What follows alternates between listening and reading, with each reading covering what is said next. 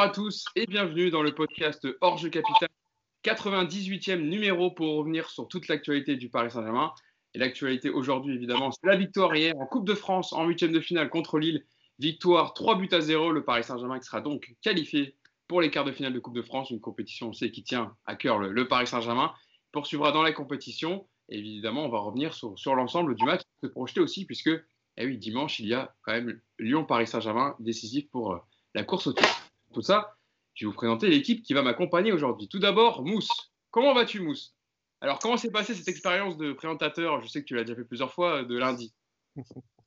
salut Hugo, salut tout le monde. Bah écoute, euh, ouais, non, bah moi j'ai pas ton talent, hein, donc euh, c'était un peu freestyle, hein, mais bon, on s'en est sorti, il fallait que je te remplace au pied levé, donc voilà, je l'ai fait, et puis et puis voilà, ouais, non, c'est euh, c'est pas pareil, c'est différent. Tu donnes moins ton avis, donc euh, c'est un peu ah, frustrant. C'est frustrant, hein, c'est chiant. J'ai pas l'habitude. Tu peux pas partir sur des monologues de deux minutes là. Hein. Non. Tant mieux pour euh, ceux qui nous écoutent, tu me diras. ça, repose un peu la voix. Yassine Ahmed également qui était avec nous. Ça va Yass Salut à tous, ouais, ça va, merci. Maillot du Paris Saint-Germain, tu peux le mettre aujourd'hui après une victoire 3-0 contre Lille. Moi, je l'ai mis, après la défaite. Je mis après la défaite aussi, hein, ça ne dérange pas. Je eh, sais. Ça fait, 40 ans, donc si j'attends que des victoires pour mettre le maillot, c'est Je te charrie, Yacine, je te charrie. Et enfin, avec nous, ça nous fait très plaisir. C'est la première fois qu'il est avec nous sur le podcast. Notre invité, c'est Tripi Makonda aujourd'hui. Est-ce que j'ai besoin de le présenter? Ancien joueur du PSG entre 2008 et 2011, lancé par euh, Paul Le Guen un soir de février 2009, le 18 pour être exact, en Coupe de l'UEFA contre Wolfsburg. Ça nous fait extrêmement plaisir que tu sois avec nous. Bienvenue Tripi. Comment ça va? Bah, Ça va bien, merci à vous, merci pour l'invitation. On, s'est loupé de peu. Vous avez, fait une, vous avez fait un épisode sur, la, sur le centre de formation, sur la formation générale. J'ai pas pu être présent, mais je suis très content aujourd'hui d'être présent avec vous en tout cas. Ah oui, on voulait, on voulait ton avis, on t'avait contacté. C'est vrai que ça nous aurait bien servi pour le podcast. Bon, on a fait un, quand même, j'étais avec Yacine et euh, Thibault le Desplats, on a, on a, fait un podcast de qualité, mais, euh, mais c'est sûr que ton avis aurait été intéressant. Bon, Jean-Michel Padian quand même et Jean-Michel Ban aussi évidemment qui a fait avec nous, qui nous a apporté énormément sur son vécu d'ancien Titi du PSG. Bon, Tripi aussi. Euh, je vois depuis quelques temps, là, ça y est, ça fait des petites vidéos tactiques pour, pour le club, pour le PSG. Ça décortique le jeu de Rafinha, etc. C'est ça? Ouais, ouais, bah écoute, euh, c'est plaisant. C'est de l'analyse tactique. Euh, le PSG Média qui m'a contacté sur, sur Twitter, mais ça fait depuis, depuis septembre, septembre 2020. Donc on a discuté, on a parlé de ce qu'ils voulaient mettre en place. Bien sûr, je parle que des choses euh, positives du PSG. Donc je peux pas, je peux pas dire aussi des choses on va dire négatives. Donc c'est, je peux pas dire que c'est un peu ça le bémol, mais ça serait, je pense que ça serait bien quand même de, sans pour autant les critiquer, tu vois. Donc que ça soit, euh, ça soit ludique quoi. Donc euh, voilà, c'est des, vidéos un peu ludiques sur, sur des choses positives du PSG. franchement, c'est très plaisant. Moi, c'est ce que j'aime, moi tout ce qui est tactique, stratégie et tout. Donc donc moi, ça me fait plaisir. PSG, donc euh, ah forcément, euh, je, suis content. Alors, vous pouvez suivre évidemment Tripi euh, sur, sur Twitter parce qu'il réagit énormément au match du PSG. Vous apprenez souvent tactiquement des matchs. Alors, nous, Tripi, on a une, minute tactique, mais on parle aussi du négatif. avec Yacine qui nous fait. Je sais bien, je sais bien. J'ai ah, regardé. Ah ouais, tu l'as, déjà vu? Ouais, ouais, j'ai regardé, j'ai regardé, j'ai regardé. Franchement, bah après, franchement, c'est mieux. Après, c'est tout à son honneur de, de faire ses analyses tactiques. Après, lui, il a la chance de faire euh, positif et négatif. Euh, donc, euh, non, mais après, non, mais après c'est ce qui est bien, c'est que ça permet aux. Tu sais, parce que voilà, quand les gens regardent le foot, la plupart du temps, c'est des, vraiment des, des, supporters qui regardent que le résultat ou ils regardent pas les, les, détails comme Yacine peut le décortiquer dans, dans ses vidéos. Et quand les gens ils regardent ça, donc après, quand ils regardent le match le week-end prochain ou le match suivant, ils vont, ils vont faire plus attention. Ce qui est bien, c'est que c'est court, et que c'est ludique. C'est ça en fait le truc. Il faut que ce soit court et ludique et la personne qui regarde euh, la vidéo apprenne quelque chose euh, après cette vidéo. Non mais Tripi, eh, de toi à moi, tu aurais bien voulu mettre un, hein, une petite critique à Kurzawa.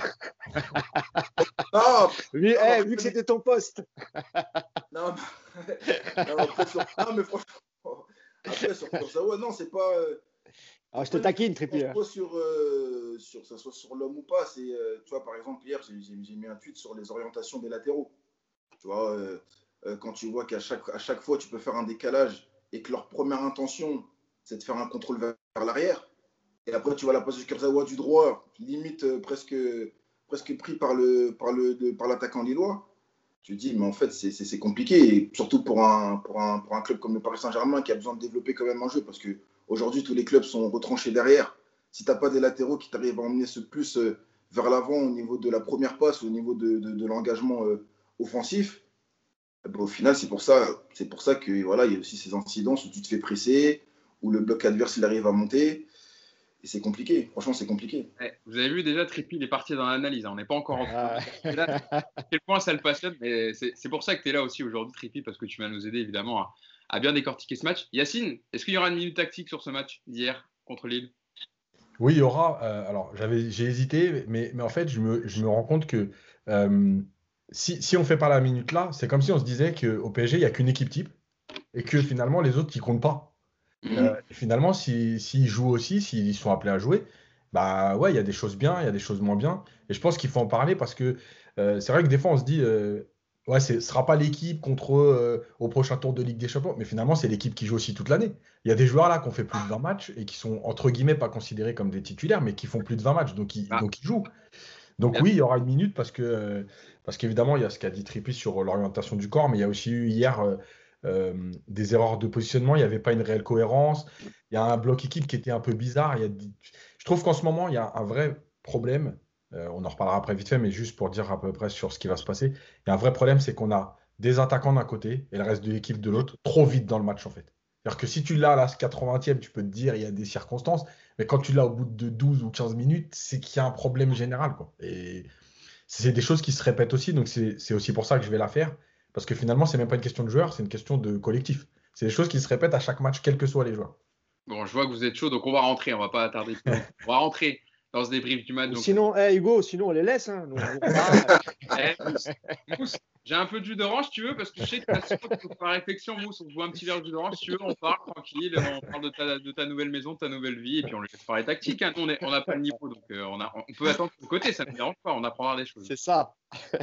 bon, victoire du Paris Saint-Germain quand même, parce qu'on parlait un peu de choses négatives, mais il y a la victoire quand même du Paris Saint-Germain, 3 buts à 0 contre Lille, donc qualification pour les quarts de finale pour le Paris Saint-Germain. Mauro Icardi avait ouvert le score à la 9 minute, qui était, lui qui était muet depuis un mois et demi, hein, l'attaquant argentin qui a, remis ça. Et puis les buts du 2 et 3-0, doublé de Kylian Mbappé à la 41e, euh, donc deux minutes après sa rentrée, après la petite euh, blessure, la petite alerte musculaire de Mauro Icardi sur penalty. Euh, et puis en fin de match, le petit piqué hein, qui fait du bien à la 93e minute. Donc victoire 3-0 du Paris Saint-Germain.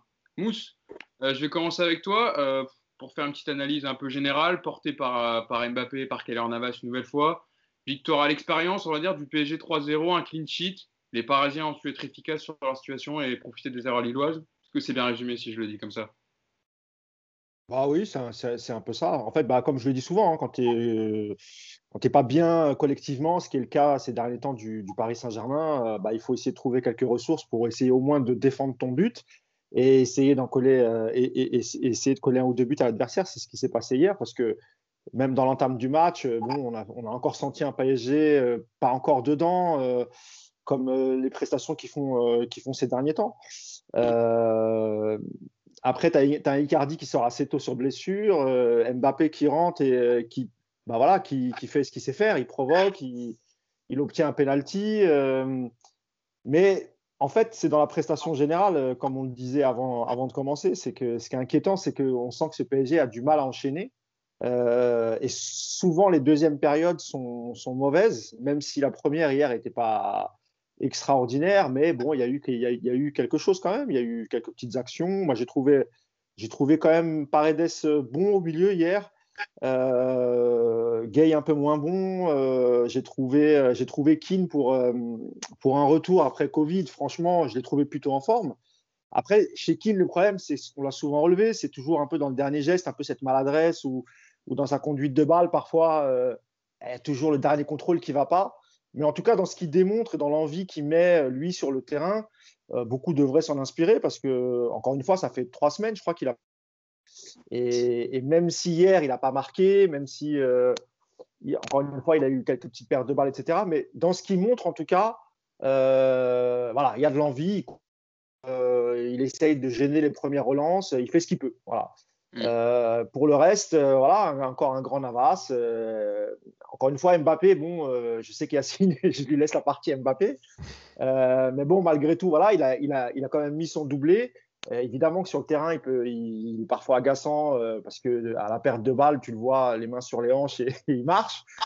Mais il a le mérite de mettre ses deux buts. Donc, moi, je ne vais pas lui tomber dessus. Hein. Il, a, il, fait pour, il, il, fait le job. Enfin, hier, il a fait plus que le job parce qu'il a quand même mis deux buts. Donc, voilà. Après, on rentrera dans les détails. Mais moi, je suis content parce que voilà, il y a la victoire, il y a la qualification. Et comme tu l'as dit, Hugo, ça peut être, petite, aussi une petite victoire psychologique sur les Lillois qu'on rencontre dans deux semaines, il me semble, ou la semaine d'après, je ne sais plus. Voilà, même s'il me semble qu'hier, ce n'était pas totalement, c'était pas vraiment l'équipe type de, Lille, mais voilà, 3-0, on les élimine, nous on continue notre parcours et euh, il faut aller chercher ce, trophée. Voilà. Trippi, c'était important aussi de réagir après la défaite euh, contre Nantes et puis aussi euh, les incidents qui, avaient suivi, etc. De, se mettre une victoire 3-0, ça te permet aussi de d'aborder Lyon plus sereinement dimanche. Bien sûr, après c'est un match de coupe, c'est un match couperé, un match à élimination directe. Euh, donc voilà, tu gagnes, tu gagnes au parc contre Lille. Après, comme l'a très bien Mousse, c'est un, un Lille avec une équipe différente, comme le PSG l'a fait. Est-ce que ça sera la même équipe quand on va jouer contre eux? Je ne suis pas sûr, parce que Benjamin André n'était pas sur le terrain, il est rentré. Il y avait Fond qui était aussi euh, qui était dans, euh, remplaçant. Après, il a fait rentrer Iconé, il a fait rentrer Bamba. Donc voilà, c'était vraiment l'équipe un peu turnover. Euh, mais bien sûr, c'est une bouffée d'oxygène parce que tu perds quand même à domicile contre, contre Nantes en championnat.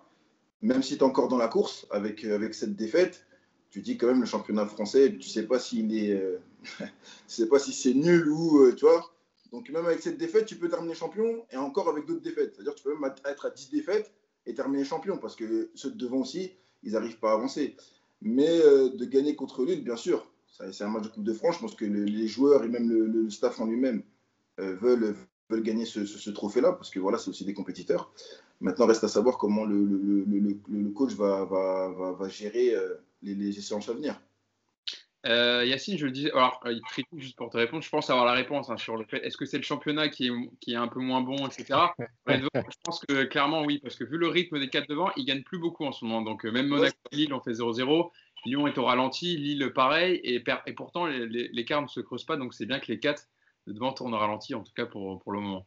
Euh, Yacine, c'était important quand même, alors ce sommet des huitièmes de finale de, Coupe de France, comme l'a dit Trippi, il n'y avait pas les, compositions type, on va dire. Au PSG, il manquait Florenzi, Kipembe, Verratti, Mbappé.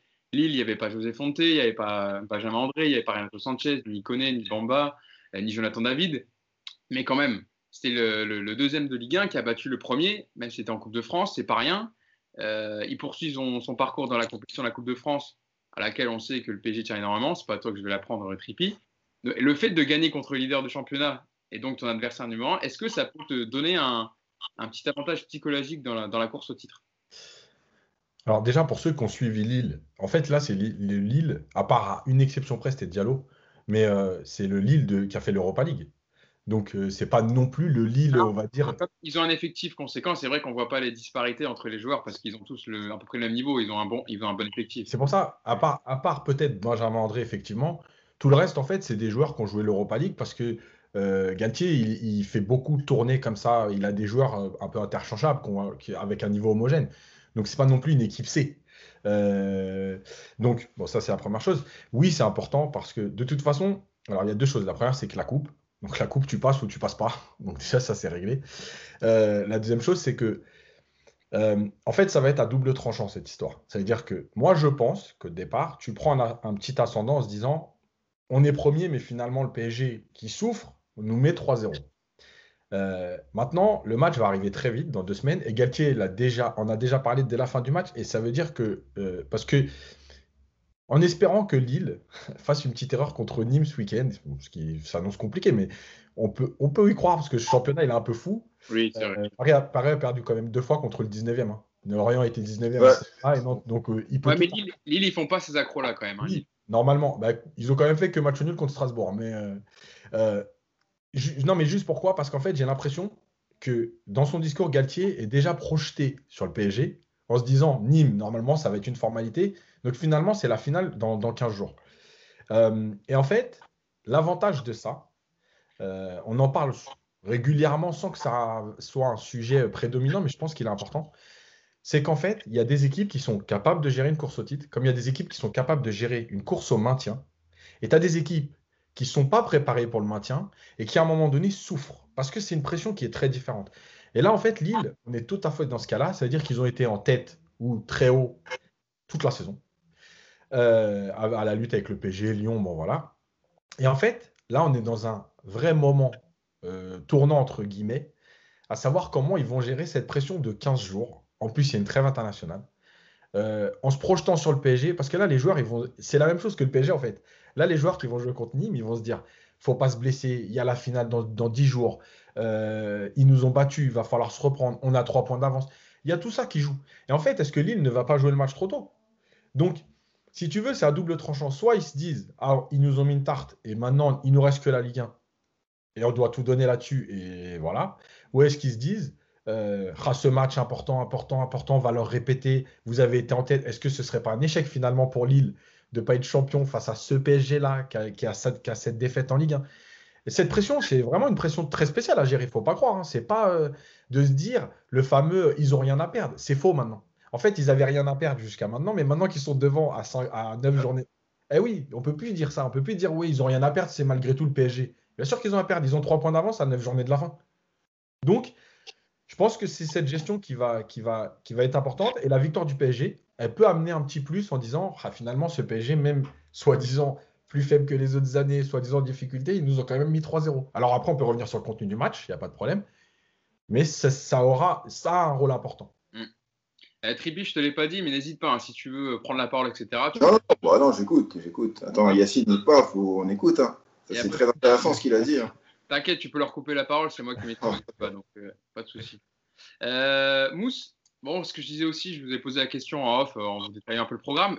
Est-ce que ça te donne aussi un peu la paix sociale à Paris de, mettre 3-0 à Lille alors que depuis le, début, de saison, on sait que contre les quatre de devant, euh, Paris a eu énormément de mal à, s'imposer. Alors, encore une fois, je rappelle, c'est en Coupe de France mais toujours dans cette euh, idée d'avantage psychologique, de leur mettre 3-0 en ayant fait un match correct, mais euh, bien maîtrisé, on va dire, mais où tu aurais pu te faire reprendre, ça joue quand même, ça aide pour les Parisiens.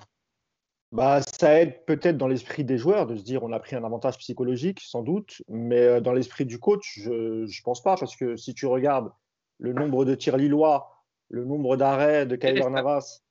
J'ai les stats, si tu veux, il y a eu 18 tirs. Oui face à 11 pour le PSG, avec 5 tirs cadrés côté Lillois et 6 côté Paris Saint-Germain. Mais en possession, alors d'une courte tête, mais Lille est à 51% de possession de balle. Et euh, au niveau des arrêts de gardien, Paris, euh, il y en a eu 5 et 3 euh, côté Lillois. Et au niveau des passes aussi, c'est intéressant, il y a eu 502 passes côté Lillois, 501 côté Paris Saint-Germain. C'est pas souvent quand même qu'une équipe arrive, fait plus de passes que, que le Paris Saint-Germain en face. Ça veut, ah, ça, dire ça veut dire, mais voilà. C'est pour ça que je te dis que sans doute, si tu prends que le des joueurs, il y a sans doute un soulagement de se dire bon, euh, on n'a pas fait de deux défaites consécutives, Nantes et, Lille. Tu mets trois buts, c'est vrai, mais dans le contenu du match, euh, quand le coach va analyser avec, quand Pochettino avec son staff va l'analyser, je suis pas sûr que lui soit. Je dis pas qu'il va pas être rassuré, mais quand tu es chez toi, tu es au parc et que ton adversaire, même s'il est premier de Ligue 1, mais tu es quand même sur le papier, dans l'effectif, etc., tu es quand même supérieur à Lille qu'il fasse plus de tirs, que, que, ton, que ton gardien euh, soit obligé de sortir un exploit, de faire des arrêts, etc. Ça, c'est pas normal. C'est pas le PSG qu'on a connu les, les, saisons précédentes. Donc, j'ai l'impression qu'il y a chez, les, chez, les, chez, nos adversaires, il n'y a plus aucune crainte en fait. Tu peux, ils sont capables de battre Paris au parc, de battre Paris à l'extérieur. Et ça, c'est une donnée dont on n'avait plus l'habitude parce que nous, on l'a toujours, enfin, on a toujours connu. Là, c'est vrai que c'est une saison particulière, mais si tu prends les 3-4 dernières saisons, euh, à, part, à, part, les années où il y a la première saison avec, euh, où on perd le titre face à Montpellier et la saison face à Monaco où on est au coude à coude et euh, il y a aussi Nice, il me semble, dans le, dans le coup. Là, franchement, c'est quand même un peu inquiétant dans le contenu tout de même.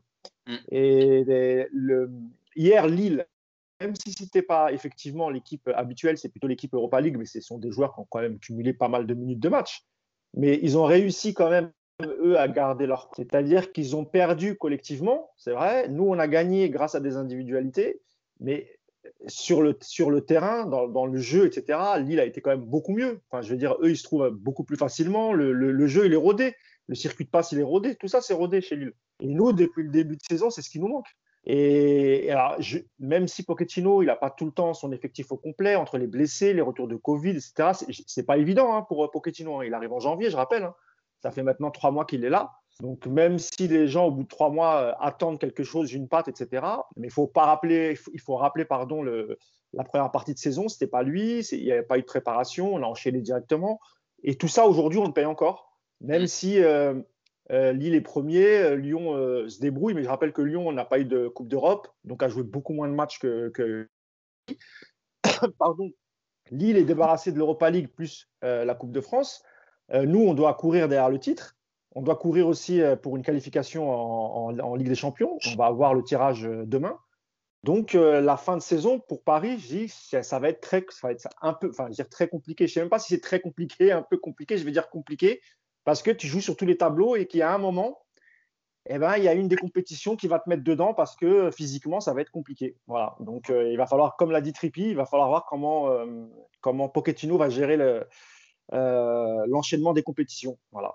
On verra ça à la fin. Je vous redonnerai le calendrier complet pour, pour vous détailler un peu l'ensemble des prochaines rencontres du PSG. Trippi, pour entrer dans le, dans le contenu du match, c'est vrai que les Parisiens ont su faire la différence en première période. Alors évidemment, il y a cet arrêt énorme, mais on fera un thème tout à l'heure sur Navas à la cinquième minute sur le, 1 contre 1 avec Burak qui peut changer la donne clairement du match. C'était 1-0 au bout de 5 minutes de jeu. Mais euh, ensuite, donc, il y a euh, Icardi qui ouvre le score sur cette erreur de Yannick Diallo. Il y a Mbappé qui rentre aussi parce que Icardi sort. Il y a le 2-0 à la mi-temps. Mais c'est vrai que en deuxième période, ça a été beaucoup plus compliqué parce que physiquement, on, l'a senti, les Parisiens étaient un peu plus à la peine. Il y a aussi les rentrants lillois qui ont fait du bien. Et puis, euh, voilà, il y, a il y, a évidemment le pénalty arrêté. Mais Lille a eu plus d'occasions en deuxième. Et clairement, on avait la différence entre la première et la deuxième. D'ailleurs, Christophe Galtier l'a dit en, conférence de presse d'après-match. Il y avait eu deux mi-temps différentes pour Lille. Ouais, non, c'est sûr. Euh, en fait, sur la première mi-temps, on ne peut pas dire que la première mi-temps est, mauvaise parce que c'est à peu près, on va dire, à peu près équilibré. Le problème que je reproche au, PSG, c'est qu'ils sont trop friables. C'est que les équipes, quand elles viennent jouer au parc, maintenant, il n'y a plus de différence euh, avec le Covid il y, a, une étude qui est sortie là-dessus, s'il n'y a plus de différence entre extérieur et domicile. Donc forcément, les équipes euh, qui viennent jouer au parc, elles sont un peu plus, euh, elles sont un peu plus galvanisées, elles sont un peu mieux, on va dire, psychologiquement, parce qu'il n'y a pas la pression des, supporters. Mais comme je dis, ce que je, ce que je reproche, on va dire, au, PSG, c'est qu'ils sont, c'est que l'équipe adverse arrive à, venir dans notre surface, mais très facilement.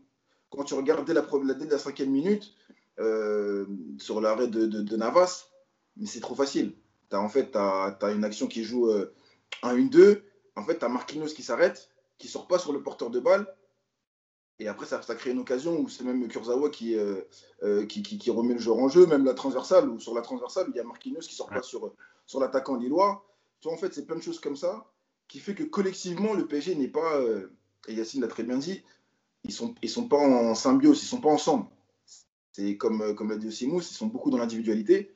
Voilà, heureusement que Mbappé est rentré en, en, première période après, euh, sur le changement de, de, parce que c'est un peu lui qui a, fait, qui a fait la différence, parce que sinon, au niveau collectif, c'était un peu le, un peu le néant. Euh, on, va, on va revenir sur la chose à retenir euh, pour, pour moi du match. Je pense aussi que c'est le cas pour vous, mais c'est Yacine, Di Maria et Marquinhos qui ont été mis titulaires directement. Tu en parlais tout à l'heure du 11 parisien. Je peux vous le redonner. Hein. Il y avait Kyler Navas au goal. Alors qu'on avait annoncé peut-être Sergio Rico, un titulaire dans, les buts, mais voilà, Pochettino a, a laissé Navas qui est en pleine forme en ce moment. Dagba, Marquinhos, Diallo, Kurzawa, un milieu de terrain Paredes Gay, euh, Rafinha, Di Maria, Ekin, et puis euh, devant Icardi. Euh, pour revenir donc sur le match de Di Maria et Marquinhos, c'est vrai que Mauricio Pochettino aurait pu les laisser souffler. Après, évidemment, les, incidents qui sont passés après le match contre Nantes, il a préféré les aligner pour que aussi, je pense, il passe à autre chose. les joueurs d'ailleurs qui ont bénéficié du soutien des supporters via une banderole, on a vu le beau geste du, collectif Ultra Paris avec cette banderole à destination de Marquinhos et Di Maria. Marquis, Andrel, tout le virage avec vous. Il y a aussi une banderole de soutien, je le souligne en même temps, pour Sergio Rico, qui a été récemment endeuillé par le décès de son père, où il y avait une banderole juste au-dessus qui était marquée Sergio, que ton père repose en paix. Donc voilà, c'était pour souligner le beau geste du CUP. Et d'ailleurs, la femme de Di Maria, euh, Giorgelina Cardoso, a salué hein, sur les réseaux sociaux le geste de soutien du CUP en, disant sur Instagram Merci beaucoup pour le soutien inconditionnel que vous nous portez. À Andrel comme à nous, rien n'entachera le bonheur que nous ressentons d'être à Paris. Donc euh, voilà, Yacine, pour englober un peu tout ça, euh, les deux joueurs ont joué hier, ils ont été euh, plutôt intéressants. D'ailleurs, sur le premier but, hein, les deux sont impliqués parce qu'il y a la longue ouverture de Marquinhos pour Di Maria et Di Maria qui centre et le centre profite à Icardi. Mais c'est vrai que c'était important et c'est peut-être aussi un geste fort de Pochettino de les remettre dans le match, de les retitulariser directement. Et on l'a vu hier, ils étaient, ils étaient dans le match quand même, ils étaient dedans, hein, l'impression, ils étaient concernés quoi. Bah, le truc, c'est toujours pareil, c'est quand tu vis un moment comme ça, je pense qu'il y a eu discussion avec le coach, euh, c'est soit on te dit est-ce que tu es prêt à rejouer, ou est-ce que tu as envie déjà surtout? Euh, en général, les joueurs préfèrent rejouer tout de suite, justement, pour éviter de rester sur le côté, à continuer à penser à plein de choses. Euh, voilà. Donc, bon, ça, je pense que c'est une discussion, c'est très bien. De toute façon, Di Maria a besoin de jouer parce, que, parce qu'il a été blessé et qu'on voit bien qu'il n'a pas de jambes. Euh, très rapidement, on voit bien qu'il fait plus les différences sur ses appuis, c'est compliqué. Donc voilà, Marquinhos. Le problème, en fait, c'est que, et, j'en ai parlé dans, dans plusieurs vidéos de la Minute Coach ces derniers temps, euh, alors, il y a le problème individuel. Et Marquinhos, par exemple, contre Nantes, il fait la même erreur. Euh, à savoir qu'il avance, il s'arrête, il recule. En fait, il ne sait plus trop à quel moment il doit intervenir, alors que justement, c'était sa grande force de défendre en avançant et d'aller dans les duels jusqu'au bout. Là, il est toujours entre deux. Alors, c'est une erreur de sa part. Mais, encore une fois, c'est le collectif qui te permet ça. Et le mauvais positionnement de certains joueurs devant lui en fait, l'oblige à réagir comme ça. C'est-à-dire qu'il se dit, ils y sont pas, donc moi j'y vais, mais en fait, je suis en retard, donc je peux pas y aller. Mais ces deux secondes où tu fais ces deux pas en avant et, ces deux pas en arrière, mais les autres, ils continuent d'avancer. Donc tu te mets en difficulté. L'action, la première action, je l'ai notée et je vais en parler parce que c'est quelque chose que, de récurrent, c'est le manque d'agressivité. Cette équipe n'a plus d'agressivité. Euh, et en fait, ce qui se passe au milieu sur l'action de Yilmaz, la première, c'est pas possible de passer. Il y a la densité parisienne. C'est-à-dire que c'est pas possible de passer comme ça. Il y, a au moins 5 joueurs. La petite passe, elle passe entre tout le monde et passe en tout seul. Quoi. donc, si tu, si tu passes comme ça, alors évidemment, il y a toujours la lecture du jeu, etc. Il n'y a pas de problème. Mais il y a ce manque d'agressivité. C'est-à-dire que tout le monde regarde un peu. Euh, toi, tu vas, toi, tu vas, toi, tu vas pas. Ouais, je sais pas si je vais y aller. Et finalement, personne n'y va. Donc, ça, c'est des problèmes récurrents. Et la dernière chose, et je voudrais revenir sur Mbappé, parce qu'il y a beaucoup de gens qui me disent sur les réseaux et tout, Ouais, mais t'es trop dur, Mbappé, il n'a pas à défendre. Mais encore une fois, moi, je ne demande pas à Mbappé de venir tacler comme l'a fait Cavani à l'époque, euh, de venir tacler comme un numéro 6. En fait, la différence, c'est que, et je l'ai expliqué plein de fois, le joueur qui vient au pressing ou qui se replace dans une ligne, qui sort sur un porteur, c'est pas lui qui récupère le ballon 9 fois sur 10. C'est ceux qui sont autour. Mais ce positionnement, il permet aux autres d'être en place. Et si Mbappé ne fait même pas ces courses-là de 5 ou 6 mètres pour se remettre dans une ligne, en fait, tu crées un décalage puisque son positionnement qui est trop haut ou qui regarde les autres défendre, il faut bien qu'il y ait un joueur qui le fasse. Donc, encore une fois, moi je suis très dur avec Gay, vous le savez, il n'y a pas de problème. Mais encore une fois, c'est que c'est qui qui doit le faire? Donc c'est Gay. Sauf que Gay, il n'a pas été là. Parce que si le joueur est redescendu dans la ligne, il est plus à l'intérieur. Si Gay sort à l'extérieur pour aider Kurzawa, il faut bien qu'il y ait un autre joueur qui vienne compenser cet, intervalle, et ainsi de suite. Euh, on a l'habitude dans le foot de dire l'intervalle entre guillemets, c'est allez, 7 à 11 mètres entre chaque joueur. Mais si tu as un joueur qui ne vient pas dans cette ligne, l'intervalle, il peut plus être de 7 à 11 mètres. Donc, il est de, de, 10 à 15. Et puis de l'autre côté, et ainsi de suite. Donc, en fait, c'est toutes ces petites choses qui créent du déséquilibre collectif. Et c'est pour ça que euh, hier, d'ailleurs, pendant les matchs de Coupe d'Europe, je l'ai tweeté. Pour moi, aujourd'hui, sur les 8 qualifiés euh, en Ligue des Champions, par exemple, j'ai pas dit que Paris était l'équipe la plus faible, mais c'est l'équipe qui a le moins de certitudes collectives, même par rapport à un Porto. Et, en fait, c'est tout ça qui crée ces incertitudes collectives. Alors après, il n'y a pas de problème. Mbappé, quand il a le ballon et qu'il va percuter, il fait la différence. OK. Mais euh, j'ai envie de dire que si avant ça, Lille est efficace, en fait, à, la, fin, on s'en foutra de que Mbappé ait eu ses deux ballons pour aller percuter, parce qu'il y aura déjà 2-0. Euh, et, c'est comme les arrêts, euh, tu vois, tu parlais des stats. Bon, tu connais mon amour pour les stats. Euh, Navas fait 5 arrêts et Maignan fait 3 arrêts. Ok, mais quel type d'arrêt? Maignan, je suis désolé, j'ai pas vu d'arrêt compliqué. Les arrêts qu'il fait, c'est des frappes un peu sur lui. Il y a une frappe de Di Maria à un moment donné où il est bien placé, il la prend. Par contre, Navas, il fait des vrais arrêts décisifs. Des arrêts où la défense est à la rue et qu'il sauve, il sauve l'équipe. ok, il n'y a pas de problème. quand j'ai dit euh, sans Navas, que serait la saison? Il y a plein de gens qui m'ont dit Ah ouais, et sans Ramos? Bah, Déjà, c'est quelque chose qui se dit régulièrement. Euh, sans Ramos, le Real, c'est pas le même. Euh, sans machin, le Bayern, c'est pas le même. Il n'y a pas de problème. Mais évidemment qu'on est obligé d'en tenir compte parce que, comme l'a dit Mousse tout à l'heure, nous, on a été habitués en fait à voir un PSG où les gardiens ont un ou deux arrêts à faire. Quand ton gardien, sur les trois derniers matchs, il est autour de 5 à 10 arrêts, ah, malgré tout, il euh, faut quand même commencer à te poser des questions sur ton animation défensive. Voilà. Euh, Mousse, avant de te lancer sur les performances de Marquinhos et Di Maria, une petite déclaration de Pochettino sur euh, ce qu'il était satisfait de la prestation de ses joueurs en conférence d'après-match? Et il parle de Di Maria et Marquinhos, c'est pour ça que je vous la donne maintenant. Réponse de l'entraîneur argentin Je suis satisfait, très content de l'état d'esprit de l'équipe. Nous avons vécu des derniers jours difficiles. Les joueurs, comme leur famille, je les félicite. Je les sentais touchés par ce qui s'était passé dimanche. La raison laisse place au cœur dans ces moments-là. L'humain, c'est la priorité. Personne n'est préparé à ce genre de situation. Les joueurs ont fait un grand travail pour rester concentrés. Leur état d'esprit était extraordinaire. André et Marquinhos se sentaient bien pour jouer. Donc voilà, au moins c'était l'information, c'est de savoir que c'est eux, il y a étaient euh, motivés en tout cas pour, pour jouer ce match. Mousse, toi, comment tu les as trouvés euh, Di Maria, qui, euh, voilà, Yacine le disait, c'est vrai, il revient de blessure, donc il faut qu'il aussi retrouve le rythme parce qu'il y a des grosses échéances qui arrivent. Et puis le capitaine Marquinhos, qui n'était pas avec Kim Pembe, les deux qui avaient été en difficulté contre Nantes.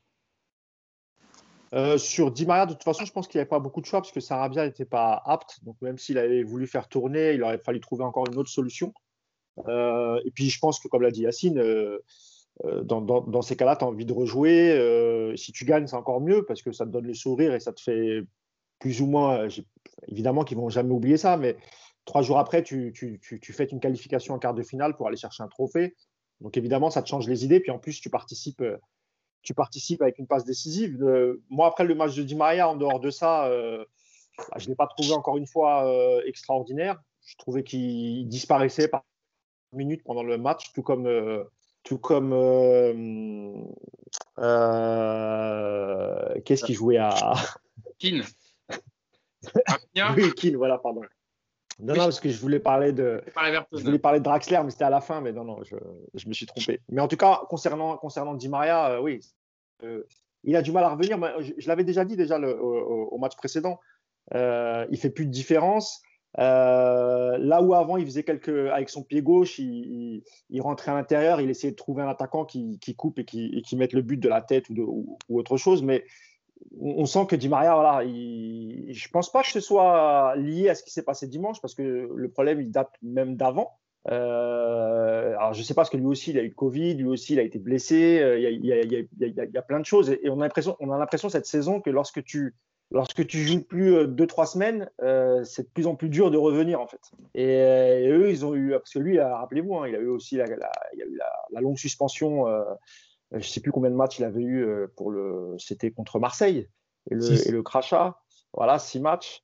Tout à l'heure, tu parlais d'agressivité. Tu disais ils n'ont plus d'agressivité. J'ai l'impression que toute l'agressivité, il l'avait mise euh, face, face, aux Marseillais au début de championnat.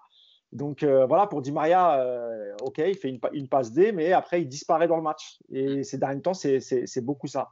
Marquinhos, c'est un peu mieux parce que je pense que si lui, il n'est pas au milieu de terrain, c'est déjà très compliqué. Euh, là, hier, il était associé avec Diallo. Moi, j'ai toujours défendu Diallo parce que je trouve que c'est un joueur intéressant, plutôt intelligent, euh, et qui balle au pied. Euh, il a plutôt une bonne relance. Donc, euh, moi, je trouvais que le match de Marquis, même si c'était un peu parfois compliqué, ça va. Je n'ai pas grand-chose à lui reprocher. voilà, mais encore une fois, je pense que Pochettino leur, a demandé. Ils, en avaient parlé juste avant le match. Je crois que c'était pendant la, conférence de presse. ils avaient dit que Di Maria, lui, se sentait prêt et qu'il voulait jouer. Et puis, euh, il a préféré faire reposer euh, Kim Pembe parce que c'est vrai aussi Kim Pembe, ces derniers temps, c'était parfois un peu compliqué pour lui. Il avait enchaîné beaucoup de matchs, euh, sans doute pour qu'il soit prêt face à Lyon. Donc voilà, Di Maria, comme je t'ai dit, bon, pas extraordinaire, mais il apporte la passe décisive. Il est, toujours capable avec sa patte gauche de t'apporter quelque chose. Et puis Marquinhos, après ce qu'il a vécu, voilà, il a, plutôt fait un match correct. Il y a, on va dire qu'il y a pire sur le terrain que ces deux-là. Voilà. Euh, Trippi, évidemment, je veux bien ta réaction sur, euh, sur Di Maria et Marquinhos, mais euh, pour aussi aller un peu plus loin, ça m'intéresse d'avoir ton avis, toi, l'ancien latéral gauche, sur les performances de, de, Kurzawa et même de Dagba pour englober. parce que c'est vrai que le 4-4 de Lillois, on le disait, ils ont plus de certitude dans leur jeu, on connaît un peu plus leur jeu, un 4-4-2 bien établi. Même quand ça tourne, c'est toujours dans ce schéma-là que Lille joue. Et c'est vrai que, que Timothy Weah, l'ancien Titi du PSG, il a failli d'ailleurs marquer encore une fois. Ils aiment bien les Titi marquer cette saison contre le PSG. Hein du coup, etc. J'en passe. Euh, et Louis Arrocho euh, côté droit et puis Timothy Weah côté gauche, c'est vrai qu'ils ont fait quand même pas mal de mal aux, aux, latéraux parisiens. Pardon. Et c'est vrai que c'est aussi pour ça, peut-être que Marquinhos a souffert hier. Ouais, ouais, il a souffert. Après, pour revenir sur les, latéraux, c'est vrai que ça a été, euh, compliqué pour eux, que ce soit pour Dagba ou, ou. Comme je dis, le, reproche que je leur fais, c'est sur leurs orientations corporelles. C'est sur le fait d'emmener le, le jeu vers l'avant où ils ont beaucoup de mal. Ils ont énormément joué vers l'arrière, malgré, je, me rappelle là d'une image où Dagba reçoit le ballon, il y a Di Maria qui est juste à côté de lui. Et même Di Maria, quand il remet en arrière, il le regarde, il dit Mais en fait, euh, tu as juste qu'à regarder et je suis juste à côté de toi, quoi, tu vois. Et c'est problématique parce que ça t'emmène, ça te, permet pas d'avancer dans le jeu. Après, on peut dire oui, mais il n'y a personne sur le côté. Mais en fait, sur ta première, si ta première touche est, vers l'avant, bah déjà, un, euh, tu es vers l'avant, donc tu as tout le temps, on va dire, de, regarder le jeu. Et même encore, je vais même encore aller plus loin, c'est que je pense qu'ils n'ont pas de prise d'information avant. C'est-à-dire qu'ils n'arrivent pas, à scanner, ils pas à scanner leurs partenaires là où ils sont sur le terrain. C'est-à-dire que dès qu'ils reçoivent le ballon, c'est limite, ils sont surpris. Tu vois, s'ils sont surpris, ah, j'ai le ballon, qu'est-ce qui se passe? Ah, ben en fait, vas-y, je vais jouer vers l'arrière, mais quand tu joues vers l'arrière, bah, ça permet au bloc adverse de, euh, de, remonter, tu vois. Donc, euh, c'est compliqué quand tu es le Paris Saint-Germain, quand tu es une équipe qui veut être attractive, qui veut, voilà, qui veut essayer d'imposer aussi son, jeu de position. Bah, c'est compliqué parce que tu peux pas, parce que tu as des manques, tu as des défaillances euh, dans certains secteurs, tu vois. Après, pour le, pour le match de, de, Di Maria, j'ai trouvé remuant dans les, peut-être dans les 20 premières minutes jusqu'à sa passe décisive, où j'ai trouvé un peu concerné, demander le ballon. Certes, il faisait pas des différences, mais il arrivait à quand même à mettre en difficulté son, latéral gauche avec ses, pas de danse, tu vois, ses pas de danse euh, sud-américain. Tu vois, avec sa passe décisive qui, franchement, son centre est quand même dans une bonne zone parce que ça, au final, il y a but, donc ça permet de troubler entre le défenseur et le, le gardien de but. Mais après, voilà, je rejoins Mousse où, voilà, après, il y a une absence. Après, il est complètement absent au niveau de la deuxième mi-temps. Même quand je regarde le match, à un moment, je le vois, je dis, ah, t'es encore là. Parce que c'est vraiment, ah, vraiment. je me suis dit la même chose hier. C'est vraiment, vraiment criant, quoi. Et le truc, c'est est-ce que c'est le Covid? Parce que c'est vrai que ceux qui ont eu le Covid, ils, ont du mal à revenir. Il y a sa suspension aussi. Il y a sa blessure qui est venue. Donc, euh, donc c'est compliqué après de peut-être de le juger. Tu vois, après on va parler de l'âge, mais l'âge, moi j'y crois pas trop. Quand, quand tu as une bonne hygiène de vie, voilà, ça, ça tout, tout, tout, tout peut, tout peut rouler. Mais c'est vrai qu'il a besoin, je pense, encore de constance. Il a besoin encore de, de jouer peut-être pour voir encore euh, s'il a le niveau, euh, le niveau qu'il avait auparavant. Tu vois, mais c'est vrai qu'avec cette saison, avec le Covid, c'est difficile de, juger. Donc, on est obligé d'être un peu dans la culture de l'instant et c'est normal parce qu'on regarde les matchs chaque week-end. Euh, donc, euh, je, laisse, me laisse un peu le, temps de, réflexion à son égard. Après, pour, pour Marquinhos, c'est vrai qu'il n'a pas fait un match dégueulasse, hein, mais je rejoins euh, Yacine. En fait, c'est sur des détails qu'il faut, faut regarder. Le, truc, c'est que, comme il a dit Yacine, c'est, pour résumer un peu, en, en, gros, il veut faire le pompier, Marquinhos.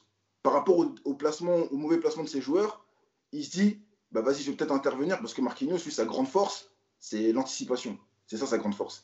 Et comme il l'a dit, lui, lui, il a besoin de récupérer mentalement pour pouvoir être au mieux dans le match parce que c'est ça qui lui permet d'avoir une bonne réaction et d'être dans, dans l'anticipation. On le voit bien contre le match contre, contre Nantes où il pouvait juste appeler Paredes, lui dire écoute Coco, il y, a ton, y a ton adversaire là direct qui est là, viens le prendre, comme ça moi ça ne m'oblige pas de faire un pas vers l'avant, d'anticiper quelque chose que je ne sais pas si je vais l'avoir parce qu'il est dans l'incertitude, et au final, ça te crée, un, ça crée le, deuxième but, le deuxième but nantais.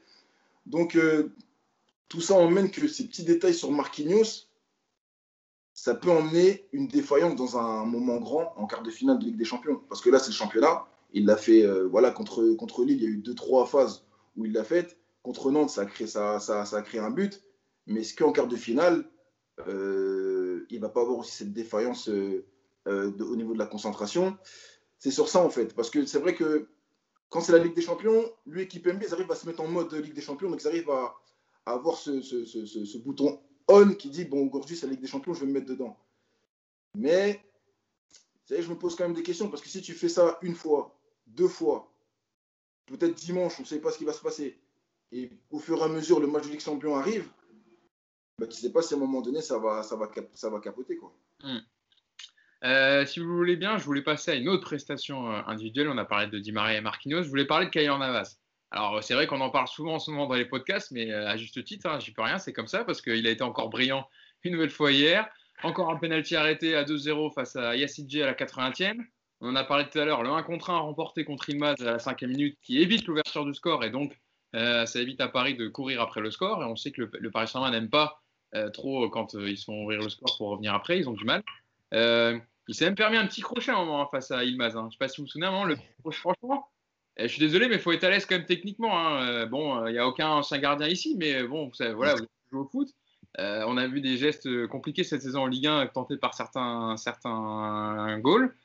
notamment à Rassiopi, il me semble à Dijon, qui en avait tenté un, qui avait fait une petite boulette sympathique. voilà, il, sait tout faire. J'ai même pas envie de dire qu'il est en état de grâce, Yacine, puisque en fait, c'est son niveau habituel. Il le maintient juste à chaque match, en fait. Bah, en fait, lui, tu as l'impression qu'il est euh, en dehors de l'équipe. Il n'y a pas de problème de confiance, il n'y a pas de problème de. Parce que. C'est lui qui a les clés. C'est lui qui a les clés. parce que... C'est lui qui ouvre. moi, je le répète souvent, il y, a, un lien entre le gardien et sa défense. Il y a cette histoire de confiance. Euh, ma défense, elle me met en confiance parce qu'elle fait le travail et puis moi, j'ai les restes. Et l'inverse aussi, c'est-à-dire que mon gardien, il est très bon, donc je peux aller intervenir parce que même si je suis passé, je sais que j'ai un bon gardien. Là, tu as l'impression que lui, il est un peu tout seul. Il fait son match, il n'y a rien qui passe. même les pénalties maintenant. Il enchaîne les, arrêts sur penalty. J'ai la, stat. J'ai la stat sur les pénalties, C'est monsieur 50% avec le PSG, toute compétition confondue. 4 arrêts sur 8 pénalties subis. Pas mal quand même. c'est clair.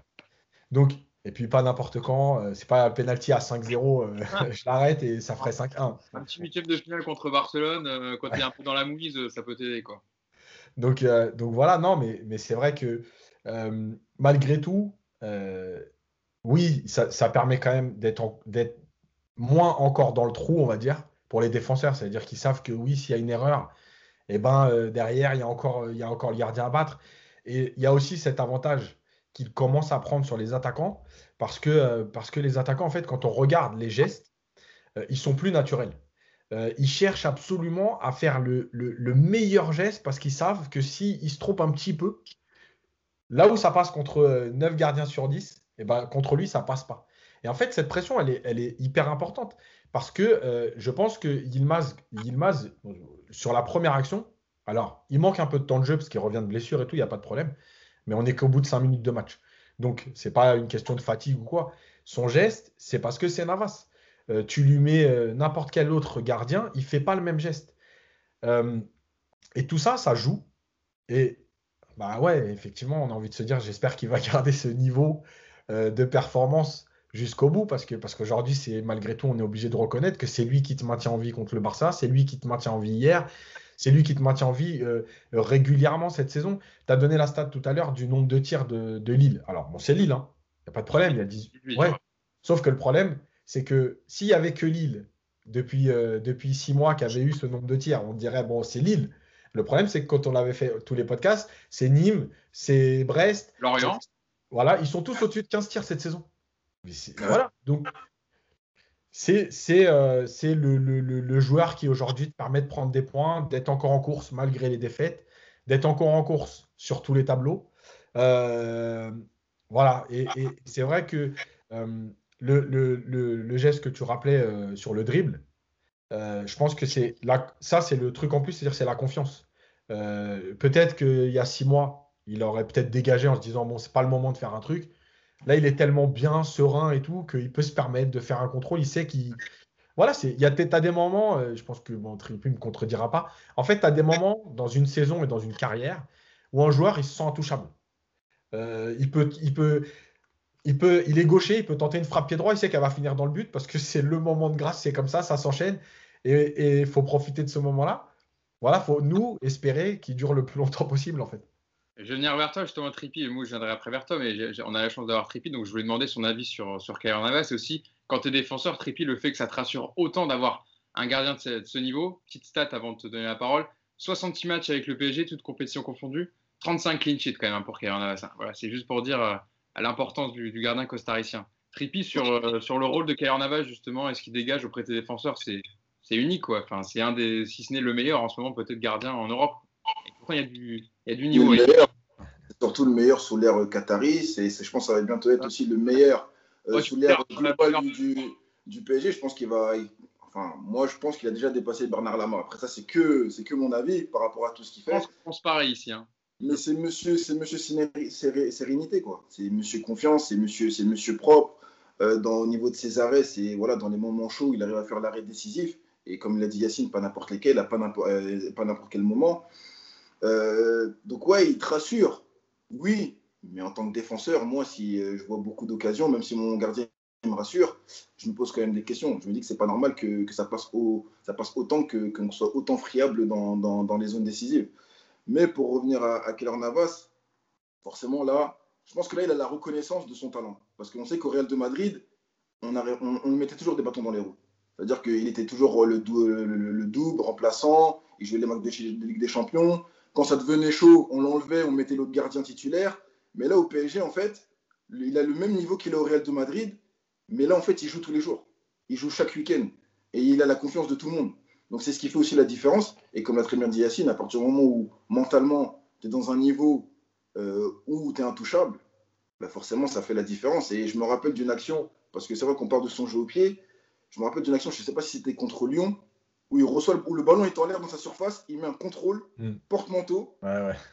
Et après, il met la passe au milieu de terrain, ça va sur Verratti. Verratti fait, un, il fait son euh, rond-point habituel et après, ça débouche sur une occasion. Mais quand tu vois ça, tu dis, mais en fait, euh, ouais, moi je suis content qu'il soit là. J'avais même envie de lui donner un CDI, même pour qu'il reste, pour qu'il reste à vie au PSG, parce que on n'a pas eu des gardiens comme ça. On se rappelle, bon, c'est pas pour les critiquer, que ce soit Sirigu, que ce soit Trapp contre le Real de Madrid au Bernabeu, quand le ballon est en l'air et il voit pas le joueur. Mais en fait, lui, il est toujours concentré il est toujours concentré, il est toujours, euh, il est toujours serein. Et même il arrange même ses, défenseurs sur la frappe de Messi quand il marque, mais directement, il va crier dessus. Il va dire mais les gars, ça c'est pas possible. Et c'est ce qui fait que c'est ce qui fait la différence avec les autres gardiens et même avec les grands joueurs. C'est que lui, il est toujours, il est toujours, il est toujours, euh, il est toujours concentré, il est toujours dans le match. Et franchement, c'est formidable. C'est vrai que ah oui, Yacine. Ouais, je voulais juste rebondir là-dessus parce que en fait, euh, juste par rapport à la déclaration de Bernard Lama qui avait dit euh, je préfère Maignan, Maignan il est un peu au-dessus et tout. Bon, ça c'est pas important en fait, c'est pas, c'est pas, c'est pas par rapport à ça que je veux dire. Parler sur la qualité. Hein. Ouais, ouais, ouais. en fait, pourquoi? Parce que en France, pour en avoir parlé avec des gardiens professionnels que je connais et aussi des entraîneurs de gardiens, euh, en fait en France, on a un problème avec les gardiens, c'est qu'on a des cases. Et on veut des gardiens avec des styles et une technique propre. et en fait, Navas, si vous regardez, il n'a pas du tout la technique ou la gestuelle du gardien, par exemple, euh, français et italien, qui sont euh, très propres, très, très positionnés, etc. Euh, et en fait, il a un déficit d'image par rapport à ça, parce que les, il fait partie de ces gardiens qui n'ont pas un, style élégant, entre guillemets, mais c'est des gardiens très efficaces. Mhm. Et, en fait, pourquoi je dis ça? Parce qu'en fait, Kaylor Navas, c'est typiquement le, le, style de gardien, par exemple, qui aurait commencé en France, qui ne serait pas passé. Euh, parce que 25, euh, voilà, pas la taille euh, habituelle des gardiens qui doivent faire plus d'un mètre 90 pour. Voilà, il y a ça. Voilà, et il y a la gestuelle technique. Quand vous regardez ses positions de main et tout, c'est pas une position. en fait, il y a des écoles. Hein. c'est pas une position française ou italienne. c'est son école à lui en fait. et, et c'est pour ça aussi que souvent dans les commentaires, quand vous écoutez, que ce soit les consultants, les anciens gardiens français, euh, ils te disent, hein, il est très bon, il n'y a pas de problème, ils ne peuvent pas de toute façon dire le contraire, mais ils ont toujours un bémol. Et en fait, ce bémol, il est là-dessus. Il n'est pas sur le niveau du gardien. Il est sur euh, ce côté euh, technique, voilà, Lloris, tout ça. On voit, c'est très carré en fait. c'est ça. Non, mais c'est ça, tu as tout à fait raison. C'est que nous, en fait, l'école française, comme l'a très bien dit Bernard Lama, c'est sur la qualité. Mais au final, nous, on veut l'efficacité. Mm. Peu importe sa qualité. C'est-à-dire que si à un moment donné, on dit que Keller Navas sur les sorties aériennes n'est pas bon, ok, mais en tout cas, sur sa ligne, c'est le plus fort aujourd'hui. Et l'efficacité prouve, c'est en son honneur, c'est-à-dire que les statistiques parlent, en son nom. C'est-à-dire que même s'il ne sort pas euh, au niveau aérien, mais en tout cas, voilà, penalty, il les arrête. Au niveau des, des, quand c'est des moments chauds, ben, contre le Barça, même si Dembélé, je pense qu'il n'a pas assez mangé de plats, de plats assez épicés, ben, au, final, au final, il, arrête, il, arrête aussi ses, il arrête aussi ses frappes. Et je, je suis d'accord avec Yacine, c'est qu'en fait, en France, ils aiment bien mettre les gens dans des cases. Mais le problème, c'est qu'on s'approprie notre propre style. C'est nous qui faisons notre propre style. C'est-à-dire que même sur une passe, euh, sur un dribble, c'est le joueur qui se l'approprie de la meilleure des façons pour que pour lui, ça soit plus adapté, tu vois. Pardon. Pour que ça soit le plus adapté possible. Donc c'est ça un peu moi aussi qui me dérange et je suis d'accord avec Cassine, c'est que voilà, le, football, ils aiment bien le, avoir une terminologie, ils aiment bien le, le un, petit peu réducteur, le, mettre dans des cases pour que personne ne puisse en sortir. Mais le football, il appartient à tout le monde et tout le monde peut s'en imprégner.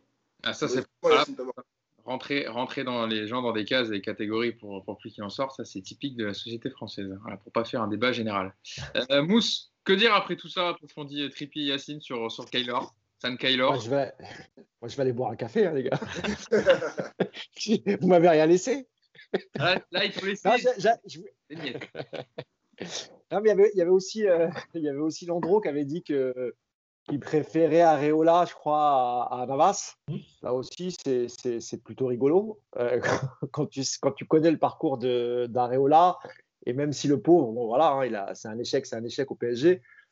Voilà, mais, mais, c'est vrai que je, comprends maintenant pourquoi euh, les, les ex-gardiens, en fait, sont toujours dans la. C'est un peu comme les entraîneurs français quand ils, pardon, quand ils, euh, quand pas trop les entraîneurs étrangers, bah, la corporation des gardiens, ça a l'air d'être à peu près la même chose.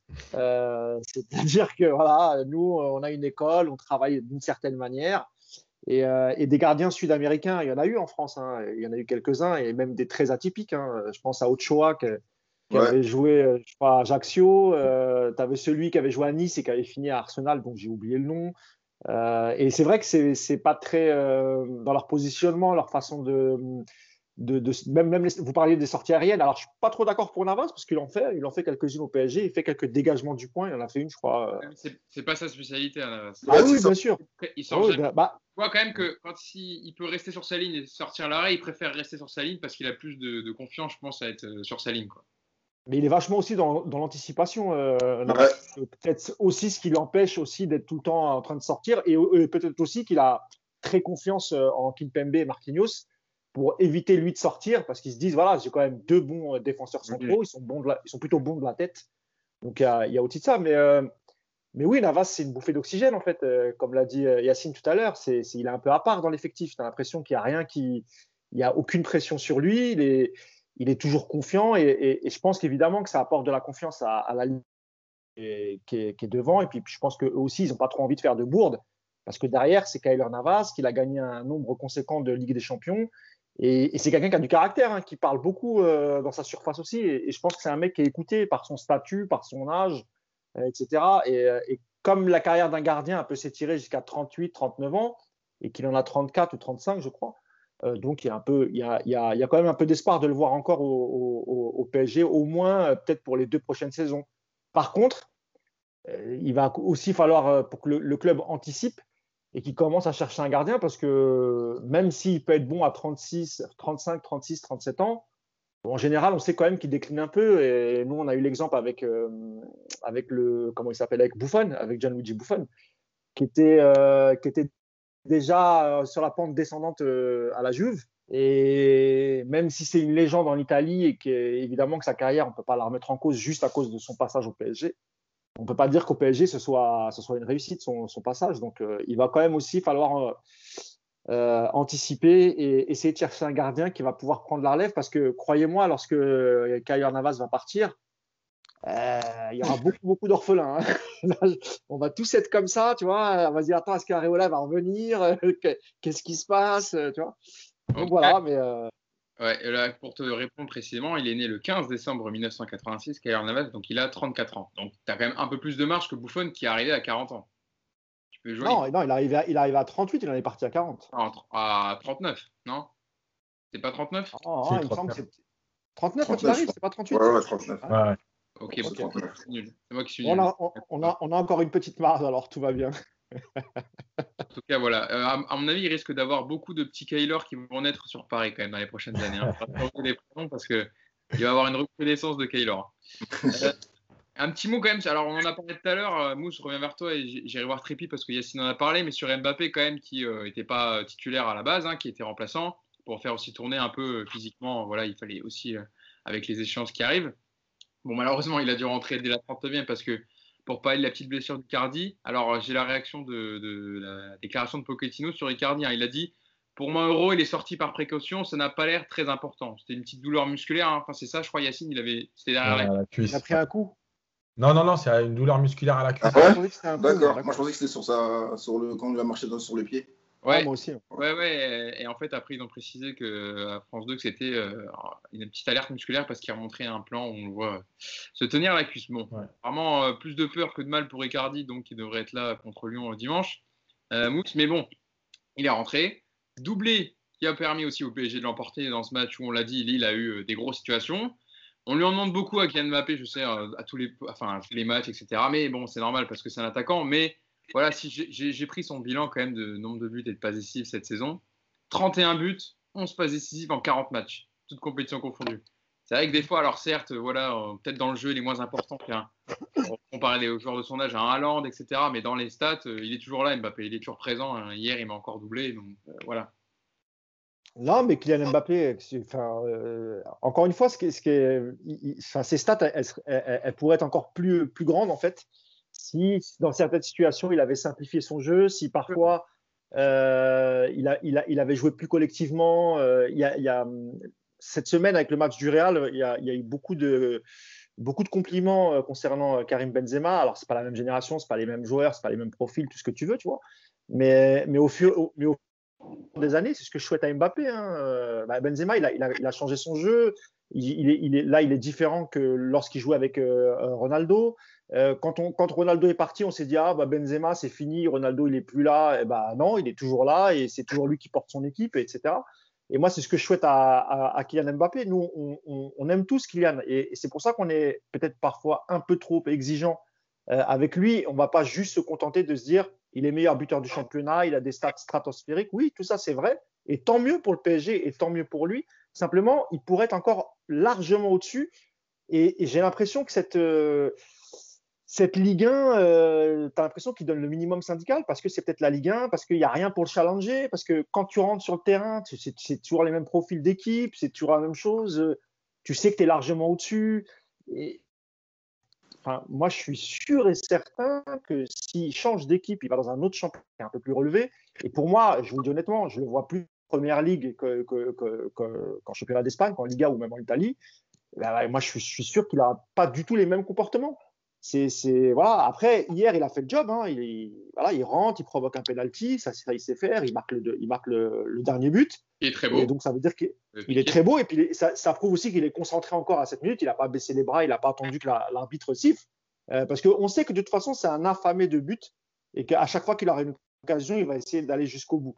Et peut-être là où, où, parfois on va lui reprocher de, certaines choses, c'est voilà, euh, d'essayer de faire du Neymar alors qu'il n'a pas les qualités pour faire du Neymar, ou essayer de prendre le jeu à son compte et se dire bah, euh, on n'y arrive pas aujourd'hui, bah, c'est moi qui vais marquer le but, je vais aller provoquer sans cesse. Sauf que bah, petit à petit, les défenses et les défenses adverses, commencent à lire, à, lire son jeu, que ce soit dans ses passements de jambes, ses, ses, feintes, ses dribbles.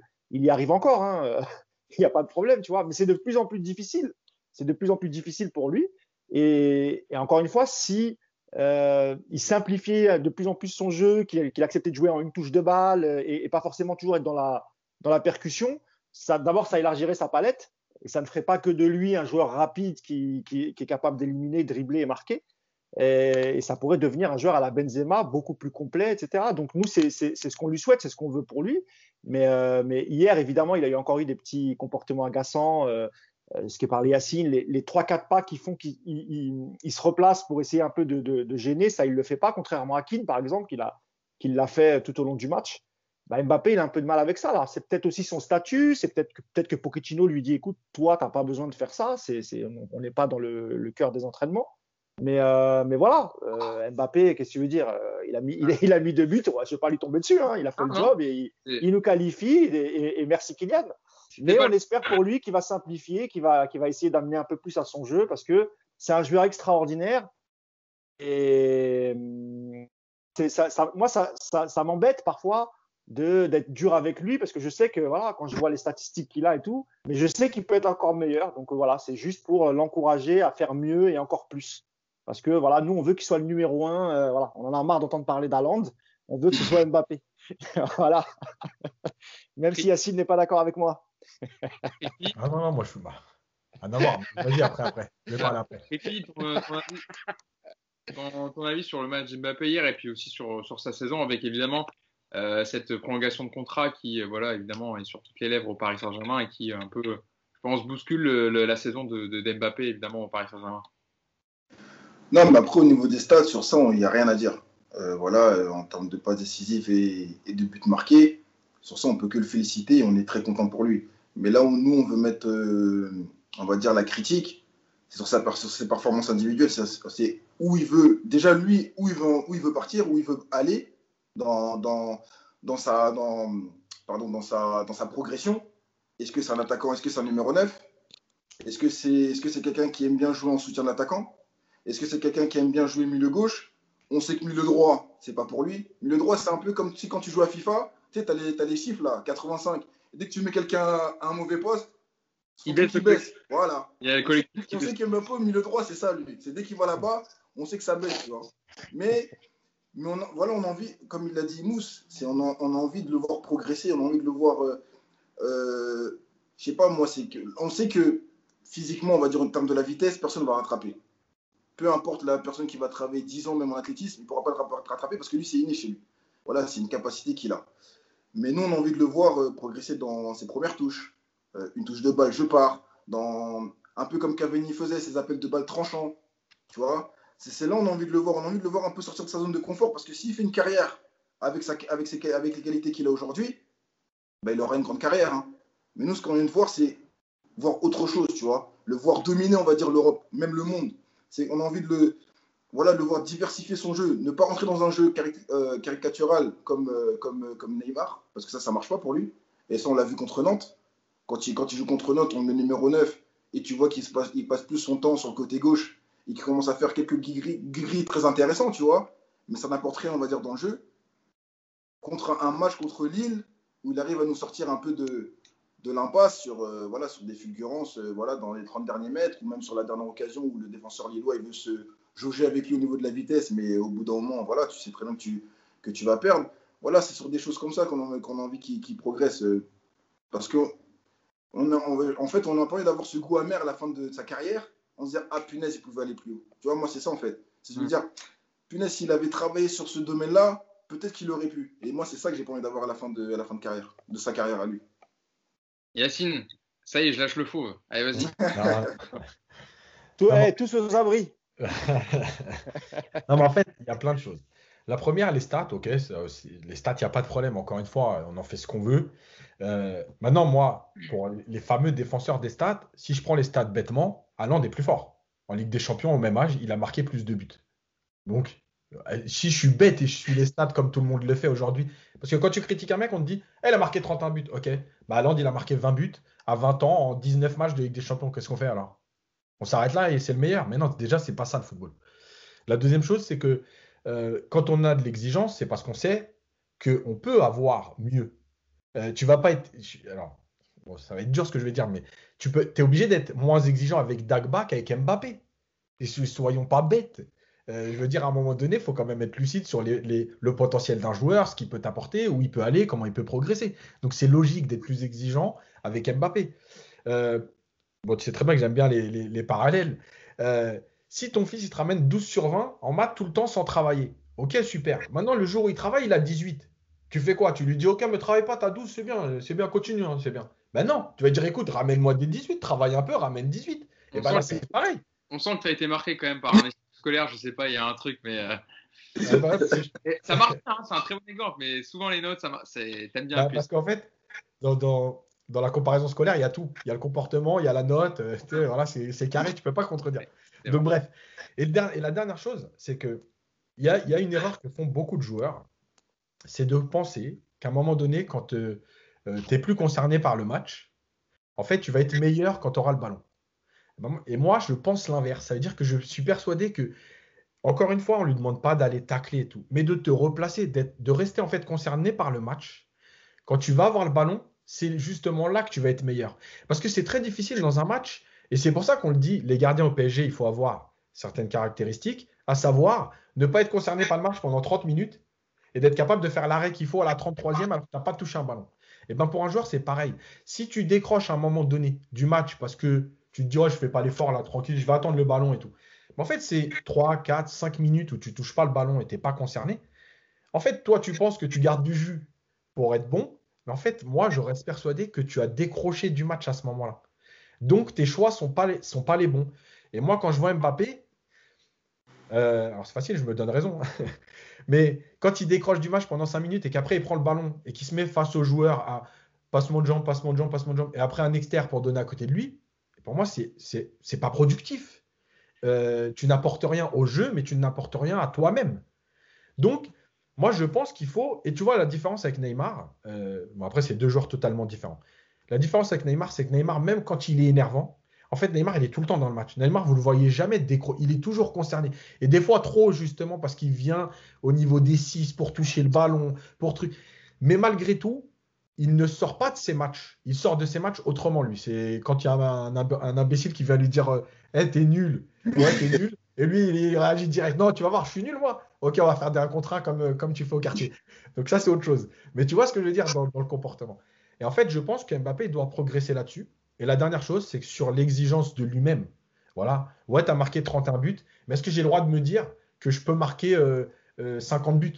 Tu vois, il y a un truc le PSG, quand, quand il démarre les saisons et qu'on se dit ils vont finir avec 10 points d'avance et tout, l'exigence, en fait, c'est de se dire les gars, qu'est-ce qui n'a pas été fait en championnat de France? Ben, être invaincu une saison entière, ça n'a jamais été fait. Est-ce qu'on a le droit de se donner cet objectif-là en plus d'être champion?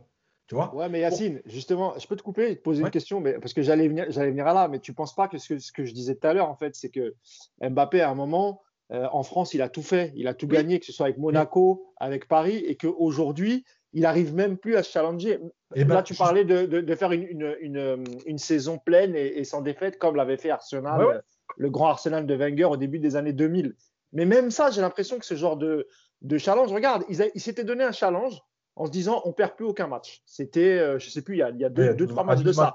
Et ils ont Ouais, perdu. ils ont per- Voilà, et ils ont euh, contre Nantes, Non, mais je contre, les- contre une équipe dont, on, dont elle est euh, vouée à aller directement en Ligue 2, tu vois, euh, qui a été entraînée par Raymond Domenech. euh, tu vois ce que je veux dire? C'est-à-dire que Bien même sûr, ça, les mecs n'arrivent pas à se transcender. Donc, Mais- c'est pour ça que moi, je te dis que pour moi, Mbappé, et c'est pour ça que moi, je crois pas trop à sa prolongation. J'espère qu'il va prolonger. Hein. Je veux pas qu'il parte, hein, évidemment. Euh, mais mais j'y crois pas de ça. Parce que j'ai l'impression que ça y est. Tu vois, et, euh, en France, justement, il a fait le pour- tour et juste- qu'il. Juste pour finir là-dessus, Ouais. c'est justement ça, c'est justement ça, moi je pense, le problème, c'est qu'en fait, on nous oblige à penser comme ça, à savoir, euh, en fait, finalement, il faut qu'Mbappé il parte pour progresser. Tu vois? Non, non, On- justement, moi, je dis pas qu'il faut qu'il parte. Je dis, mais, mais j'ai l'impression que lui a envie de partir parce qu'en France, il a, il, a, il a tout gagné. Il a, il, a, il a marqué contre quasiment toutes les équipes. Oui, mais Il justement, connaît ce championnat par cœur. Il sait, il à quoi s'attendre à, à chaque début de match. Et que et, et dans ma tête, peut-être que lui se dit si moi, je dois, euh, je dois changer mon jeu ou si je dois progresser sur, dans tel ou tel. euh, euh, Enfin, bref, il faut que j'aille voir ailleurs. Il il faut que j'aille voir dans un championnat qui est au-dessus. Avec, Oui. tu vois, par exemple, je parle souvent de la première ligue parce que la première ligue, ils sont 5-6 à, à pouvoir, en chaque début de saison, à pouvoir prétendre au titre. Ce qui n'est pas le cas en France. Ça veut dire champion, ou soit tu te fais terminer parce que tu n'as pas réussi à être champion, parce que tu as un effectif de dingue, tu as un budget de dingue, et, et ça flingue les joueurs parce qu'ils disent Putain, euh, on est là, on, est- on gagne des millions, on a le meilleur effectif de France, et on n'a pas réussi à être champion. Tu vois ce que je veux dire? Donc, euh, j'ai l'impression que c'est ça qui est dans sa tête, et qu'il a plus envie de revivre ça, en fait. Je je savais pas que j'allais lancer un débat comme ça. Moi, j'ai juste posé la question sur son match. Euh, non, je veux juste dire que quand je dis ça, c'est que euh, évidemment qu'il y a, lui, il, s'est- mis ça dans la tête en gros. Il y a la visibilité de la Ligue 1, le niveau de la Ligue 1 et tout. Moi, ce que je dis, c'est qu'à un moment donné, euh, il y a des leviers malgré tout euh, pour aider un joueur à. Alors, il devra partir, mais au moins, tant qu'il est là, à élever son niveau. Tu vois? Euh, Parce que c'est trop facile, en fait, de dire ouais, on se contente de ça. Tu vois? Bien sûr qu'on se contente de ça. Il a mis 31 buts, comme tu as dit. On peut très bien se contenter de ça. Mais je pense que c'est aussi le travail du club et du coach. Euh, et moi, souvent, comme j'ai été coach, je me pose souvent cette, question à savoir, je ne sais plus où mettre le rôle du coach. Est-ce qu'il est important, pas important? Est-ce que voilà. Et moi, je pense qu'il est important à ce moment-là pour lui dire, Eh, écoute, tu fais ça, mais il faut que tu fasses mieux.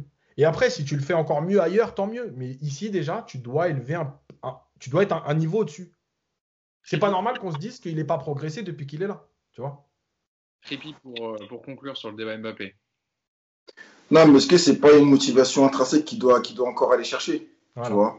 C'est pas... Après, je suis d'accord... Après, Yacine, je suis d'accord avec toi que ça... le coach doit avoir aussi euh, un, un mot à dire, un levier à faire passer, euh, quelque chose à lui, à lui faire peut-être accepter, un challenge, pourquoi Mhm. pas, tu vois? Euh, mais là, je pense que là, c'est plus une motivation intrinsèque. C'est quand tu le vois jouer, tu sens qu'il est en décontraction totale.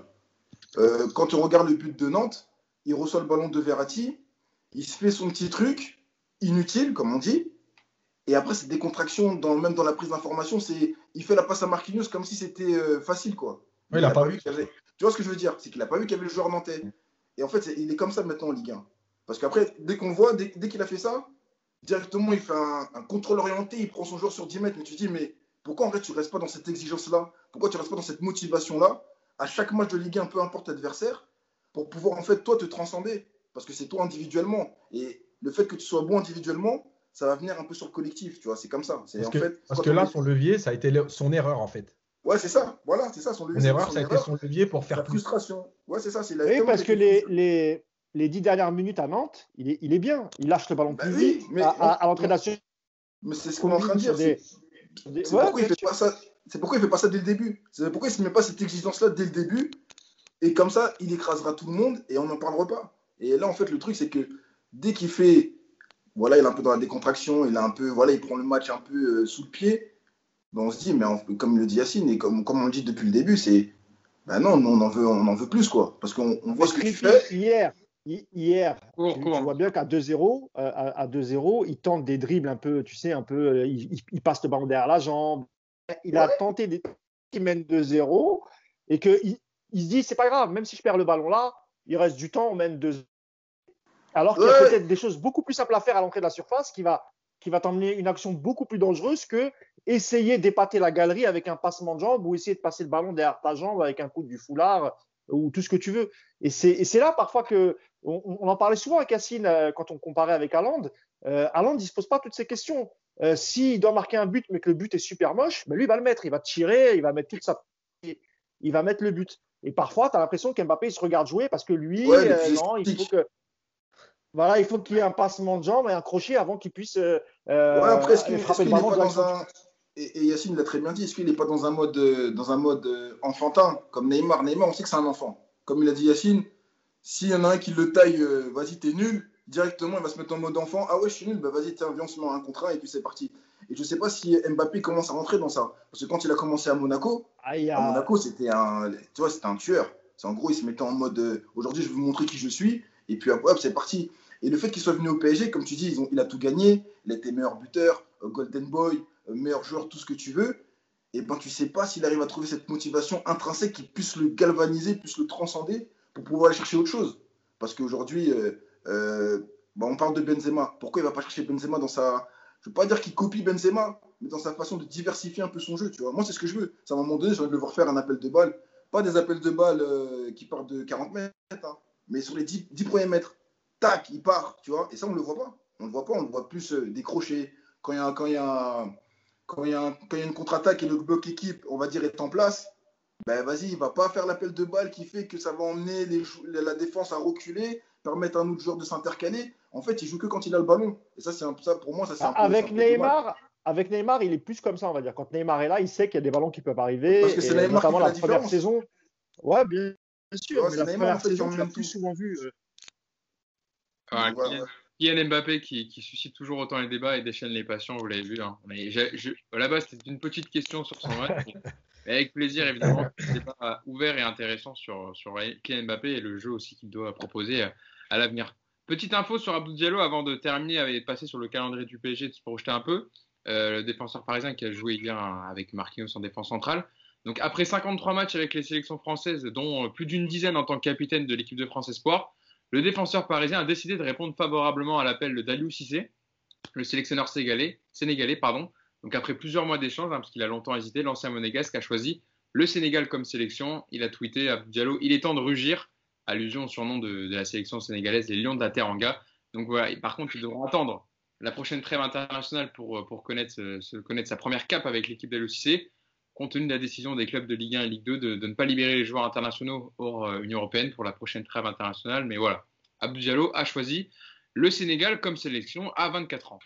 Euh, passons au calendrier du Paris Saint-Germain. Donc, on se projette. On a, fini sur le match d'hier de, entre le Paris Saint-Germain et Lille. Dimanche soir, Mousse, 21h, Lyon-Paris Saint-Germain pour la 30e journée. Ensuite, une trêve internationale. Ensuite, le 3 avril, on reprend avec un PSG Lille, peut-être la finale, le match décisif dans la course au titre. Le 6 avril, quart de finale de Ligue des Champions. Tirage au sort demain à midi euh, pour savoir qui le Paris Saint-Germain donc affrontera en quart de finale. Le, et le 21 avril, pour parler aussi de la Coupe de France, parce qu'on en parlait, le quart de finale de Coupe de France, euh, évidemment, et puis suivi des autres matchs de Ligue 1. Euh, au classement, la mousse, je me, le, je me, suis remis. Lille, premier avec 63 points. Le PSG, deuxième à 60 points. 44 euh, à la différence de but. Lyon est troisième à 60 points aussi, mais 31 seulement à la différence de but. Et Monaco, quatrième avec 56 points. Là, ça y est, c'est le, le, virage, c'est vraiment le tournant, ça arrive, c'est dimanche, et puis ensuite tout va s'enchaîner. Donc, va falloir être prêt. Hein. Juste, je crois que ouais, il va falloir être prêt. cette année, la différence au classement, c'est d'abord la différence de but particulière. Ah oui, c'est entre les. Oui, oui. Ils vont changer. Et c'est en cas d'égalité qu'il y aura euh, la différence. Exactement, exactement. Tu as raison de le préciser, Yacine. Donc Moussa. Ouais, donc, euh, ouais, non, je disais oui, bah, évidemment qu'il va falloir être prêt. De toute façon, on connaît le PSG, on verra. Les, en, général, en termes de match, on sait tout de suite ce qui va se passer. Alors, soit ils sont bien les dix premières minutes, on sait que là, ils ont pris les choses et que normalement, ils devraient faire un soit ça va être les entames de match qu'on a vu récemment et là on va, on va se mettre en danger, on va prier pendant 90 minutes que tout se passe bien. le problème, c'est qu'en face, tu as l'Olympique lyonnais, qui a été privé de Coupe d'Europe cette, cette, année. Donc, gros manque à gagner au, niveau, au niveau financier. Euh, sans, sans, compter évidemment le, manque à gagner au niveau de, la billetterie, etc. Donc, lui, d'autres choix cette saison que de se qualifier en Ligue des Champions. Donc, ils vont être archi motivés, euh, que ce soit les joueurs, le club et même le coach. Hein. Il est dans sa dernière année, Garcia. Donc, euh, il va falloir qu'il prouve à son président qu'il est capable aussi euh, de faire ce genre de grand match et de pouvoir qualifier euh, son club en, Ligue des Donc, là, tu as un véritable adversaire. Euh, alors même si eux aussi, hein, Nancy, euh, tu as parfois des super résultats, parfois ils sont capables de faire des matchs nuls comme ils l'ont fait la, dernière fois, et parfois même perdre des matchs. Euh, écoute, tout va dépendre de, la hum, composition que va nous concocter Mauricio Pochettino. Euh, le retour de Neymar, bah, on sait que normalement il sera dans le groupe dimanche prochain, mais il y a peu de chances quand même qu'il démarre. Euh, dans un match comme celui, il y a trop tellement de pression. Je vois pas comment Neymar pourrait démarrer, ça va être compliqué. Euh, maintenant, euh, au vu du scénario du match, si, on est mal embarqué, bah, peut-être que Pochettino le fera entrer, euh, en deuxième mi-temps. Imaginons que Paris prenne un but en première mi-temps et qu'à la mi-temps il y a un zéro. Bah, je pense d'autres choix parce que clairement, si tu perds ce match, tu as Lyon qui revient sur toi. Et, après, et, après, tu seras même, en seras même à te méfier de Monaco, qui même s'ils sont à 4 points, euh, voilà, le championnat de France, ça arrive vite. Nous, on a déjà perdu 7 euh, matchs. On est capable d'en perdre d'autres. On le sait, cette saison, c'est une saison particulière. Donc, tout va dépendre de la préparation, du discours du coach. On en a déjà parlé aussi. De la manière dont il va les galvaniser, ça va être très, très important. Parce que là, on a vécu un tournant qu'on n'a pas su prendre contre Nantes. Euh, celui-ci, il est, il, est, il est tout aussi important, voire plus important, parce que c'est Lyon. Et que soit tu gagnes et tu les laisses derrière à cogiter, et ça sera à eux de faire attention à Monaco, euh, soit tu fais une confiance, que ce soit match nul ou, défaite, JT, parce que si tu gagnes contre Lyon, quand tu iras à Lille, tu vas jouer un peu plus libéré. Ah, tu sais que tu es, parti battre un adversaire euh, potentiel à, l'extérieur. Donc, pour Lille, tu vas dire que tu es capable aussi de le faire euh, contre Lille. Oui, Hugo. Oui, euh, je voulais juste demander à Yacine Trippi, est-ce que comme moi, vous voyez Mousse un peu en décalé? Est-ce que ça saccade un peu? Ouais. un petit peu. Ah, pardon. Ça coupe ta parole, ah, euh, tu reviens deux secondes après, donc des fois ça coupe un peu tes phrases. C'est pour ça que. Voilà, mais, ah, je suis désolé. J'espère que ça, ça, ça passera. ah, T'inquiète, on a, on a compris, on a pratiquement tout entendu, mais c'est juste que voilà, ça faisait des petites coupures. Je, voulais savoir si c'était que via mon ordinateur. Euh, Trippi sur, sur, euh, sur cette fin de saison qui attend le Paris Saint-Germain avec le calendrier que j'ai rappelé, puis aussi, aussi le fait que le Paris Saint-Germain a perdu à l'aller contre Lyon au Parc des Princes. Hein. je rappelle un 0, c'était le 13 décembre dernier, avec un but de Tino Kadewere et les, les, Lyonnais qui avaient été quand même, on va dire, au-dessus, en tout cas sur la première période et même, même dans la deuxième. Euh, là, c'est vrai que Mousse, comme le disait Mousse, si tu gagnes contre Lyon, tu les éloignes, on va dire, de, de façon pratiquement sûre, évidemment, sauf accident industriel après dans la suite des autres matchs en Ligue 1 et tu peux aborder le match contre Lille plus sereinement. Non, c'est sûr, mais tu gagnes aussi contre un, contre un gros de la Ligue 1. Parce qu'aujourd'hui, le PSG, n'a pas gagné contre un gros de la Ligue 1. Tu vois, malgré que ce soit des adversaires directs au niveau du, au niveau du championnat et du classement, mais tu n'as pas gagné. Tu as perdu contre Marseille, tu as perdu contre Lyon, tu as perdu contre Monaco, contre Monaco au parc, tu vois, contre des, voilà, tu as perdu contre, contre des grands de. perdu deux fois contre Monaco. Hein. Voilà, tu vois, donc, euh, donc ça reste quand même aussi des grands clubs de, de Ligue 1 contre qui tu n'arrives pas à gagner. Euh, maintenant, moi, je pense que ça peut être une fin de saison excitante parce qu'on arrive dans cette charnière, euh, dans ces mois euh, un peu entre mars et avril, tu vois, où, où l'expérience jouera, malgré que le PSG ait beaucoup de, beaucoup de, de, soit dans toutes les coupes, on va dire, dans toutes les compétitions. Après, comme, comme l'a dit Mou, ça, ça, ça, c'est au coach de, d'organiser tout ça en termes de, de gestion d'émotions, en termes de gestion de stress physique, tout ce qu'on veut.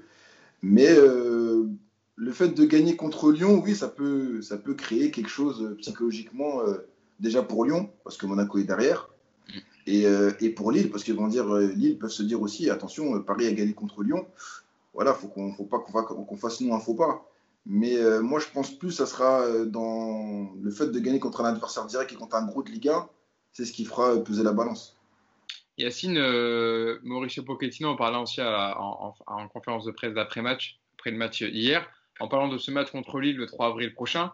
Et il disait le 3 avril, ce sera une autre approche, une autre compétition. Il y a Lyon dimanche, deux semaines ensuite, il faudra recharger les batteries.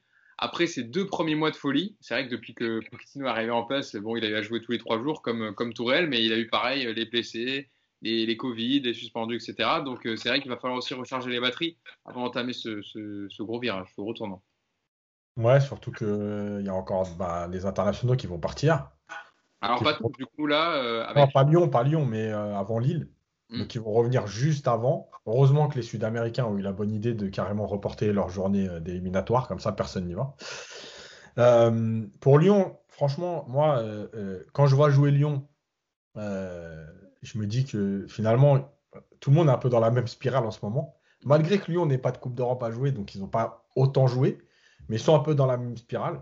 et notamment sur le fait qu'ils ont du mal à, sortir des, bons matchs.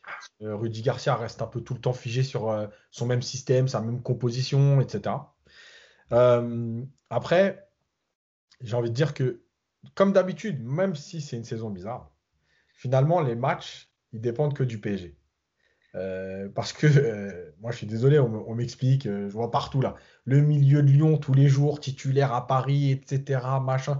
Bon, je veux bien, c'est du cinéma, mais malgré tout, Lyon, c'est en dessous de Paris. si Paris a décidé de jouer un vrai match, Lyon, c'est en dessous de Paris. Donc en fait, le match, il va dépendre du PSG et de, et de, et de sa capacité à, à jouer euh, un match de la première minute à la 90e minute et à jouer un match ensemble. C'est-à-dire qu'avoir un bloc équipe qui est compact euh, et notamment dans ce fameux contre-pressing parce que en vérité, Lyon, il y a un danger. C'est la transition avec la vitesse qu'ils mettent sur leurs trois attaquants. Si tu sais gérer ça, tu ne tu peux pas être en danger contre Lyon sur une attaque placée. Donc, si tu mais le problème aujourd'hui, c'est de savoir qui va faire ces efforts-là. C'est pour ça que euh, je parle souvent, moi, de composition d'équipe, etc. Bah oui, par exemple, dans un match comme ça, est-ce que je mets, par exemple, Paredes ou je ne le mets pas? Est-ce que je mets, euh, admettons que tout le monde est à peu près rétabli, hein, Keane ou Icardi? Rappelez-vous ce que j'avais dit, il y a des matchs où moi, je pars avec, euh, devant parce que je sais que dans ses efforts et dans ses courses, il va m'empêcher cette première relance pour trouver vite de la profondeur. Voilà. Bah pour moi, la compo, elle est là. Parce que c'est facile de dire, euh, ouais, je mets les meilleurs, je mets Neymar, je mets Mbappé, je mets. Ouais, ben, tout le monde peut le faire. Mais c'est justement là le travail du coach, c'est de se dire, tiens, ce match-là, je pense qu'il euh, y a un ou deux postes, il va falloir les changer. Parce que dans notre animation, c'est comme ça qu'on va les gêner. Encore une fois, ça ne remet pas en cause la qualité d'un joueur, hein. c'est un choix ponctuel sur un match. Voilà, donc moi je pense que le retour de Keane, il est important là-dessus. Ça, c'est clair. Euh, et pour moi, il y a une des clés, c'est Paredes. Voilà, Paredes, vous savez ce que je pense, c'est un super joueur de ballon, etc. Mais dès qu'il y a un peu de densité et d'intensité, il souffre. Est-ce que c'est pas mieux de partir avec Verratti Gay, par exemple? Eh ben, En tout cas, on verra ça. Donc rendez-vous dimanche soir à 21h sur Canal+, petite promo en même temps. Euh, Lyon-PSG, euh, donc pour la 30e journée, euh, match décisif dans la course au titre pour les quatre devant entre Lille, le PSG, Lyon et puis Monaco quand même qui a 56 points, qui n'est pas totalement décroché. Euh, je voulais te remercier, Tripi, d'avoir été avec nous pendant cette heure, cette heure, ouais, 7h20, je crois, de podcast. Ça Ça fait très plaisir de t'avoir avec nous. J'espère que c'était réciproque. Bien sûr, bien sûr. On a, bien sûr, très gentil, très gentil de votre part. C'était très intéressant de discuter avec vous, de débattre. C'est fait un plaisir de m'avoir invité. Merci à vous. C'est bon, tu as pu parler de tous les sujets. Tu n'as rien d'autre à dire, non, sur, sur un joueur du PSG, sur n'importe? Ah, Peut-être sur, peut sur game, mais ça, c'est dans un autre débat. J'ai un peu de... En fait, j'ai un peu de mal dans cette prise d'information. Ah bah ça, euh, prise d'information, Yacine nous en a parlé hier. Euh, bon, il a dit de façon un peu plus crue dans le groupe WhatsApp, mais voilà, on n'est pas dans le podcast, donc on peut un peu plus C'est vrai que Yacine, tu disais, tu en avais un peu marre que, que Gay euh, voilà, ne fasse que courir. Enfin, c'est quoi que tu avais dit exactement dans le... non, je dis en gros, on peut pas se contenter de le voir que courir. Voilà, c'est ça. C'est qu'au niveau, au niveau technique, je pense qu'il a une très, bonne, très bonne technique parce que je me rappelle à la Cannes quand il était au Sénégal, il a joué 10 en plus, il n'a même pas joué au milieu de terrain, il a été exceptionnel, mais je trouve dans ses prises d'information, dans, dans ce, de, de, de, se positionner dans l'espace-temps, il a, il, a, il a énormément de mal, il a perdu contre Saint-Etienne, c'est lui qui perd le ballon alors qu'il n'a pas vu qu'il y avait qui derrière lui. Là, il se fait tamponner aussi hier, euh, je ne sais pas, à un moment donné. Et je trouve que pour un milieu de terrain, et surtout aujourd'hui, euh, vu que le foot va, est très très rapide dans les transitions, et surtout au niveau des pressings, bah, c'est un peu dommageable qu'il n'arrive pas à exploiter, euh, parce que c'est facile à travailler. Hein. Bon, je dis ça. Euh, je dis ça de ma position, moi qui regarde les matchs, tu vois. Mais pour l'avoir euh, pour l'avoir travaillé sur moi-même et pour, et pour avoir regardé aussi une formation sur ça, c'est très facile à, à travailler ce, ce, genre de, d'exercice. Bon, écoute, tu reviendras avec nous avec, avec grand plaisir. hein, si tu Avec plaisir, avec plaisir. Ok, il n'y a pas de souci. On t'entend sur euh, les podcasts sur France Bleu Paris, hein, le lundi et le jeudi. Hein. Jeudi quand il y a la Ligue des Champions. Voilà, c'est ça. Ouais. Et puis évidemment, sur le, je le disais, sur les vidéos aussi maintenant que le PSG tu fais avec le Paris Saint-Germain, euh, sur euh, des débriefs tactiques de, de certaines rencontres sur l'aspect positif. Ouais, ouais, bah, qui, qui commence à mieux jouer, comme ça je peux s'en faire. Quoi. Pour le, Voilà, pour tu peux le avoir négatif, pour le négatif, c'est chez moi. Yacine, tu voulais dire un dernier mot pour, euh, Ouais, pas la peine de regarder le tirage au sort de la Ligue des Champions. Demain, on connaît l'histoire du PSG, donc ce sera Chelsea avec Thomas Tuchel et Thiago Silva. Vous prenez pas la, perdez pas de temps à midi, c'est fait.